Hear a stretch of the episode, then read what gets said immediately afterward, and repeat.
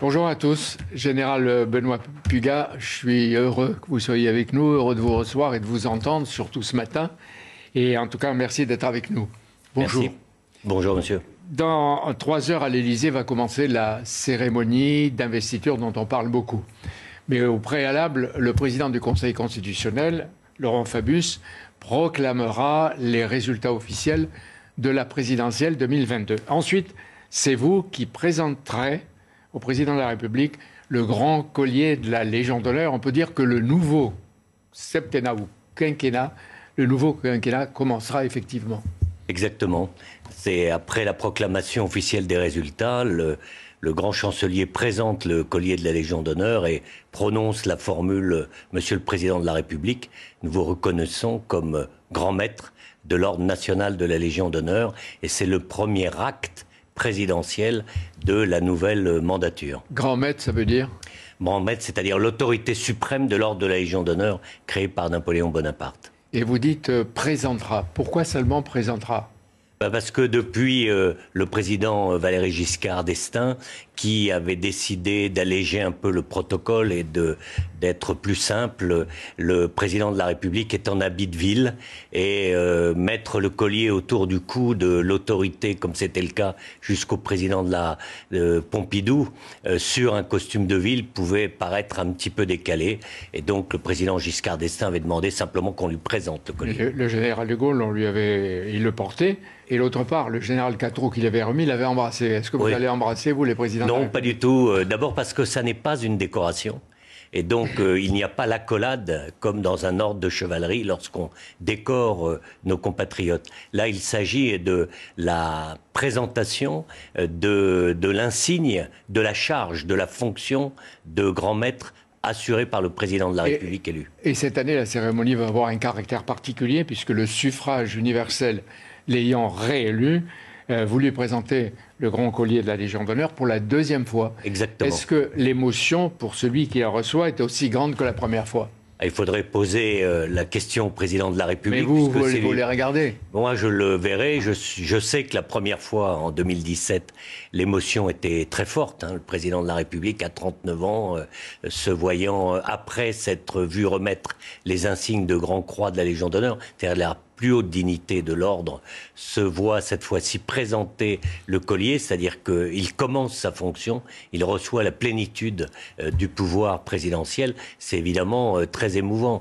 Et je pense que le président de la République, qui va entamer un deuxième mandat, ce qui n'est pas aussi courant qu'on veut bien le croire euh, dans, notre, dans la Ve République, évidemment, aura, je pense, des sentiments très forts à ce moment-là. Et vous, vous le devinez au regard? Ah oui, oui, tout à fait. On le voit dans le regard qui est porté à la fois au grand chancelier, mais surtout au collier. Et vous qui le présentez, il n'y a pas d'émotion? Si, bien sûr.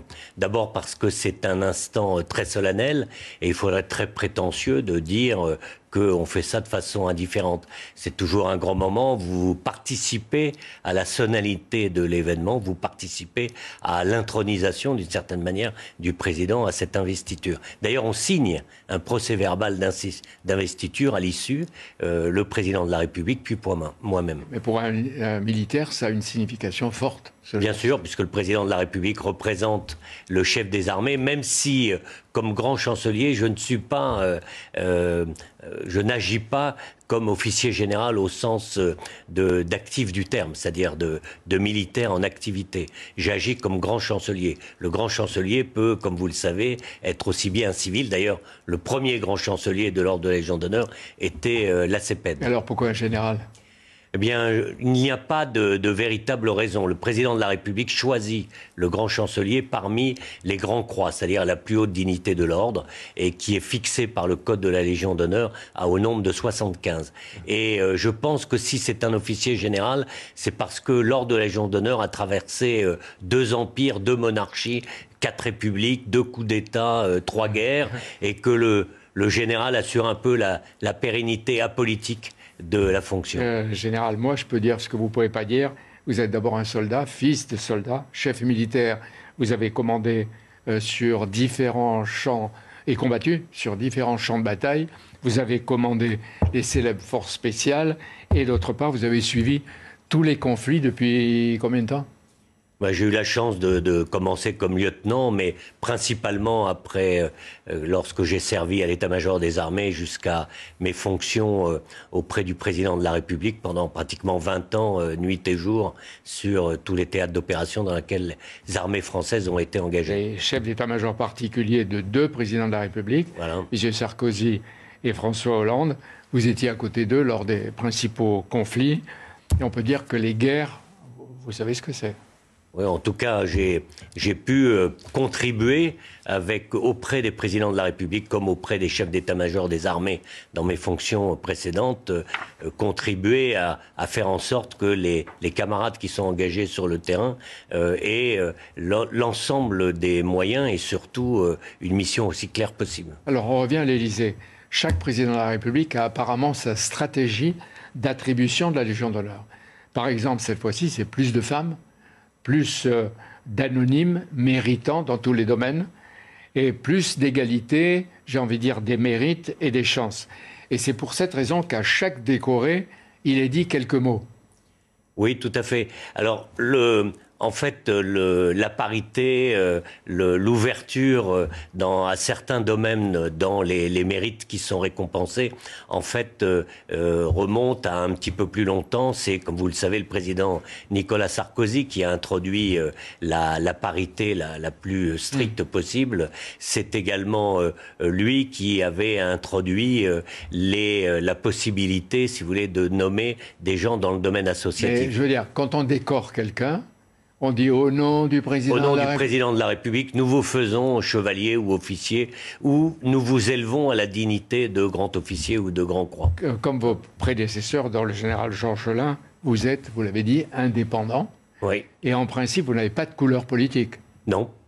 Le, nous sommes apolitiques, c'est-à-dire nous ne sommes pas euh, euh, inscrits à un parti et nous ne, ne, faisons pas valoir nos opinions politiques. On peut avoir des idées personnelles, des opinions personnelles, et on en a, mais je sois loué. Mais... C'est-à-dire, oui, mais c'est-à-dire que la même cérémonie peut avoir lieu, quelle que soit la présidente ou le président, et quelle que soit leur couleur politique. bien entendu.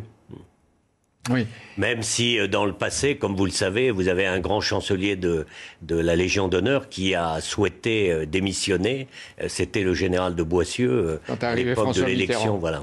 Alors ce matin, Emmanuel Macron ne va pas recevoir les insignes de Grand Croix, etc., parce qu'il les a déjà depuis 2017. Mais quand il y a un président qui sort et un président qui entre et qui est nouvel élu, comment se fait le passage du relais? Est-ce ben que quand il se serre la main, ça veut dire quelque chose? Ah oui, ça veut forcément dire quelque chose. Lorsque vous avez la relève des deux présidents, vous avez le président euh, montant, c'est-à-dire celui qui prend les fonctions, et reçu par le président descendant, comme on dit dans le jargon militaire, celui qui quitte ses fonctions. Et vous avez une période d'une demi-heure à une heure pendant laquelle les deux présidents euh, se voient euh, dans l'intimité euh, de façon totalement secrète et échangent un certain nombre de, de Et quand il serre la main sur le quand il serre la main sur le perron de l'Élysée, si vous voulez, c'est le moment du transfert d'autorité d'une certaine manière. C'est-à-dire qu'il y a la continuité de l'action de la République et du président de la République. Il n'y a jamais d'interruption et cette poignée de main, c'est le moment où le transfert se fait. Alors après le collier et la signature, le président de la République va s'adresser d'abord à l'assistance, puis au peuple français. Pendant son discours, on peut imaginer sobre et rassembleur, vont tirer 21 coups de canon des invalides. J'ai envie de dire pourquoi 21 alors euh, j'ai oublié la raison pour laquelle il y a 21 coups de canon, mais c'est la, tradition. Et hmm. depuis euh, une tradition qui revient, euh, qui relève de la tradition monarchique et qui s'est perpétuée. Mais j'ai oublié le, sens exact. Peu, importe, mais c'est intéressant de dire qu'il y en a 21. Et euh, le collier est lié à notre grande histoire. Ça vient du, Premier Empire, de Napoléon qui, lui, l'a porté et l'a créé. Et euh, ensuite, euh, on pris le relais, la Troisième République, la Quatrième et la Cinquième République avec son fondateur, le général de Gaulle. J'ai vu, parce que vous me l'avez montré, le, le, grand collier. Il a une forme et une composition particulière avec les 16 maillons. Et chaque président a droit à un maillon. Et il y, a une sorte de définition de son action, je ne sais pas si ça se dit un slogan. Pour euh, Emmanuel Macron, qu'est-ce que c'est? Pour Emmanuel Macron, pour le deuxième mandat, c'est connaissance du monde. Et le symbole qui est représenté sur le maillon, c'est une map monde avec un, un, un, livre. En fait, les 16 maillons représentent de façon symbolique les principales activités de l'État, puisque l'ordre de la Légion d'honneur récompense les services, les mérites individuels civile et sous les armes. Et en conséquence, les maillons représentent un certain nombre d'activités qui couvrent l'ensemble de l'action de la nation. Et lorsqu'on inscrit le nom, chaque maillon correspond à un mandat présidentiel. Alors, on, va vite. Le général de Gaulle, c'était?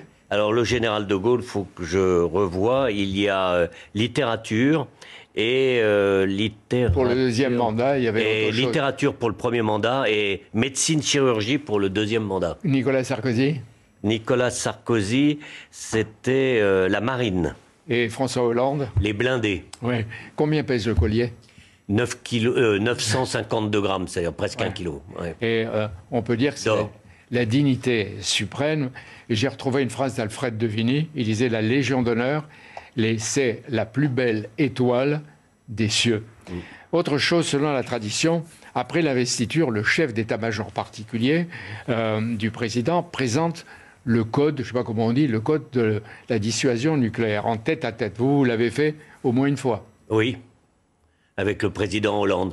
Mais c'est, c'est, euh, on parle toujours des, des, codes, si vous voulez. D'abord, c'est une, euh, une procédure qui est très secrète et c'est l'un des secrets les mieux gardés de la République. Donc je vous demande pas si c'est un bouton. Voilà, il faut que ça se maintienne. Mais il y a effectivement euh, un moment dans la journée, en particulier lorsque le président est nouveau, il y a une transmission justement des éléments pour que le président de la République soit investi totalement de cette autorité dans ce domaine. D'autant plus qu'il est le garant de l'indépendance de la défense et des armées, c'est-à-dire qu'il est maître des sous-marins, des avions, des drones, de l'espace. Il est le chef des armées, euh, comme c'est stipulé dans la Constitution, et euh, de, de la Ve République, donc depuis 1950. Et ça veut dire que tout de suite, il sent la terrible responsabilité d'un coup. Exactement. Il, il passe d'un stade à un autre. Exactement. Et d'ailleurs, euh, pendant le, transfert d'autorité, si je puis dire, entre les deux présidents, celui qui prend et celui qui quitte,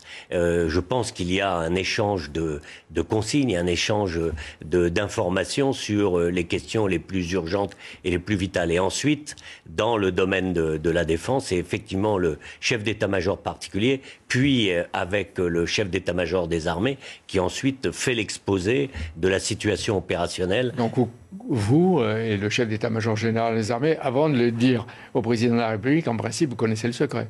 Oui, oui, tout à fait, bien sûr. Et alors, depuis le 2017, en tout cas, Emmanuel Macron connaît les exigences, mmh. les risques, et en même temps de, l'arme nucléaire, qui est une arme de non-emploi. Même si euh, Poutine, par exemple, est en train de menacer de, de frappe nucléaire, euh, nous, on a la dissuasion, mais en principe, on n'emploie pas. Non, exactement. C'est la stratégie euh, de non-emploi, la, dissuasion et de précisément le, but, c'est d'expliquer à l'adversaire que euh, les, dégâts qui lui seront causés sont nettement plus importants que les dégâts qui risqueraient de, nous imposer. Donc de le dissuader euh, d'agir. Mais on peut répondre très vite, riposter très vite si, oui, tout à fait. s'il envoie lui le secret le mieux gardé et c'est le président de la République qui lui-même euh, s'engage sur ce type de... Alors, à 11 heures, c'est-à-dire dans moins de 3 heures, investi avec le grand collier que vous allez euh, présenter, que vous lui remettrez, le président de la République pourra lancer vraiment son deuxième mandat. Voilà, exactement. C'est le début de son mandat et c'est d'ailleurs la date d'aujourd'hui constitue le premier jour du euh, deuxième quinquennat du président de la République. Donc nous allons vivre, et vous l'avez bien expliqué, Général Pluga, Pluga une journée et un moment de l'histoire de France monarchique, impériale, républicaine, de Nicolas, euh, de Napoléon d'abord, à Macron, en passant par Nicolas Sarkozy et François Hollande qui sont des prédécesseurs d'Emmanuel Macron et qui seront tout à l'heure à l'Élysée. C'est un symbole aussi. Ben oui, c'est la pérennité de la, vie de l'État. La, la, France continue. Les personnes changent, la France continue. Et vous l'avez montré tout à l'heure. Puis je vous indique aussi que les trois colliers de l'Empire, de la Troisième et la Cinquième République seront exposés au musée de la Légion d'honneur qui, rénové, va ouvrir au mois de juin Merci de votre intervention avec nous. Ça va? Très bien, merci beaucoup. Et à l'occasion de la réouverture, il y aura également l'exposition des décorations d'un certain nombre de présidents de la République, depuis Sadi Carnot jusqu'au président Vous Emmanuel guide. Voilà. Oui, oui, tout à fait. ouais. Comme vous l'avez fait aujourd'hui. Voilà. Merci d'être venu. Je vous en prie, merci beaucoup. Merci.